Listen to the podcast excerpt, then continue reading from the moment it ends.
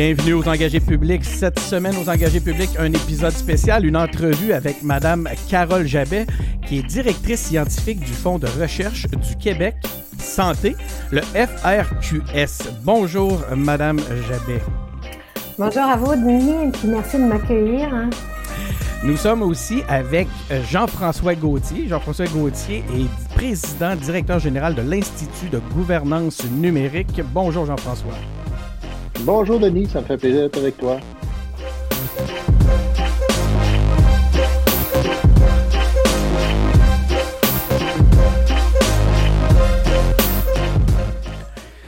Donc, oui, un épisode spécial, une série, une collaboration avec euh, l'IGN et les fonds de recherche du Québec. Aux engagés publics, vous le savez, on, encourage, on valorise l'engagement. Notre épisode aujourd'hui s'inscrit dans le cadre de la consultation du grand public en vue de l'élaboration du plan stratégique des fonds de recherche du Québec. Euh, c'est une initiative qui est, orchestrée en collaboration avec l'IGN, hein, l'Institut de gouvernance numérique, dont euh, je me dois de, préciser que, je suis un membre du conseil d'administration.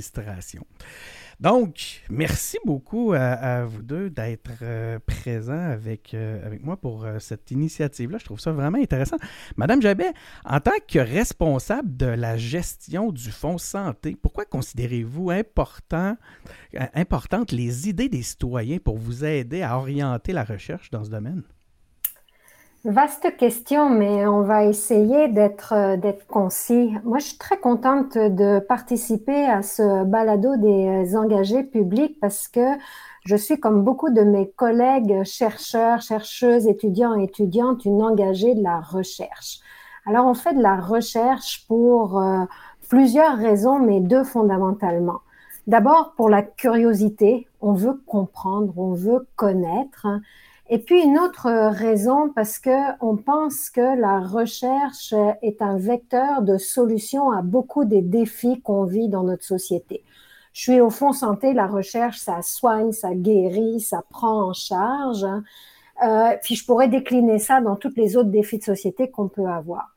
Ces deux valeurs de curiosité et de euh, à des solutions, à des défis, ne sont pas partagées que par le monde de la recherche, elles sont partagées par tous nos concitoyens.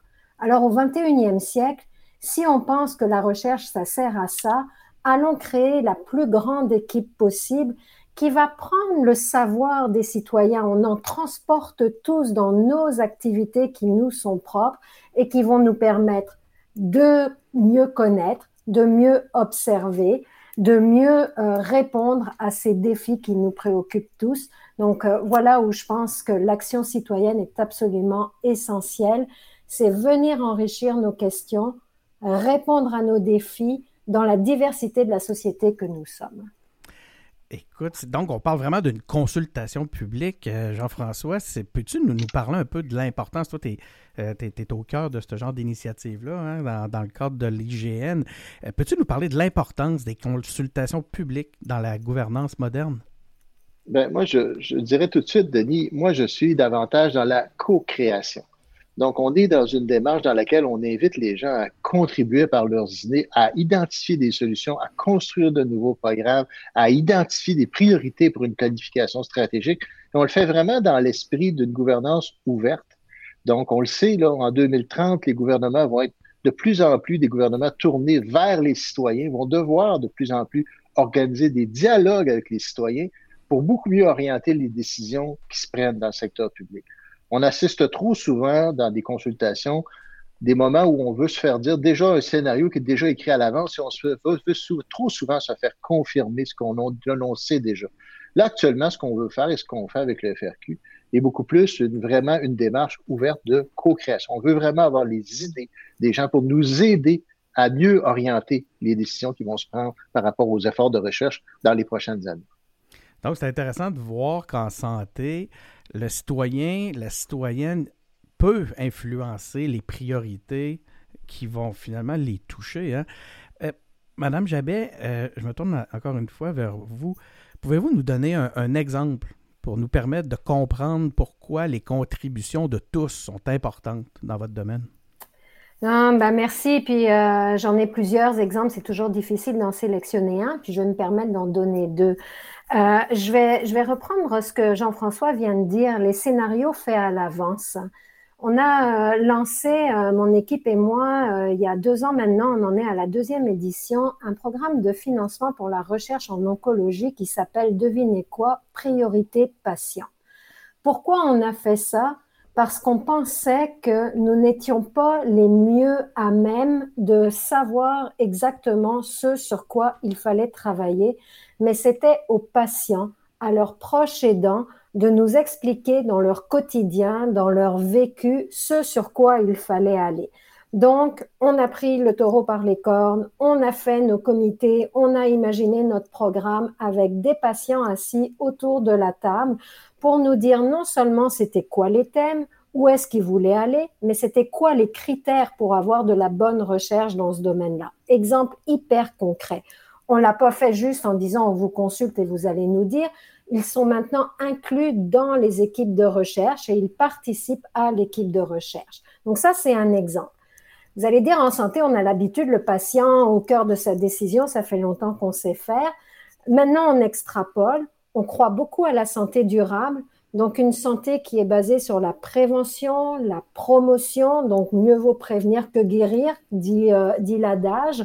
On a fait une consultation, Jean-François et moi, une co-création et non une consultation, pour regarder comment est-ce qu'on pouvait décliner la santé durable dans nos programmes, pas un programme, mais l'ensemble de nos programmes. Et ça va se refléter dans notre plan stratégique du FRQS donc, c'est encore le temps de venir nous dire quoi faire. On veut continuer à co-créer et puis vraiment à avoir le citoyen autour de nos programmes pour nous aider à avancer et à l'inclure. Voilà l'exemple ou les exemples. Donc, vous êtes les bienvenus. Vous avez envie de vous exprimer sur le sujet. On a envie de vous entendre. Euh, Jean-François, on fait comment pour participer? Ben, il va y avoir un site, il y a un site, le site officiel du gouvernement du Québec, donc sur le site consultationquebec.ca. Vous allez pouvoir tout de suite, en allant sur le site, voir le lien sur la planification stratégique des FRQ. Donc, vous allez pouvoir, sur ce site-là, soumettre des propositions, voter pour les propositions des gens qui sont déjà là et surtout, évidemment, en, en amener de nouvelles parce qu'il va y en avoir de mises sur papier dans les consultations. Donc, le, FRQ va déjà avoir mis quelques idées, mais on demande aux gens de venir les bonifier, de venir voter pour les idées qu'elles jugent les meilleures dans cette démarche-là. Merci beaucoup à vous deux d'avoir euh, accepté euh, l'invitation des engagés publics, en fait, d'être venus nous parler de cette initiative-là qui nous tient à cœur, parce que c'est de l'engagement. Donc, euh, encore une fois, merci. Soyez attentifs, chers auditeurs. On va avoir d'autres entrevues, dont une entrevue avec le scientifique en chef. vous allez pouvoir tout voir ça à travers nos différents canaux. Merci et à la prochaine. Merci, Dani. Merci.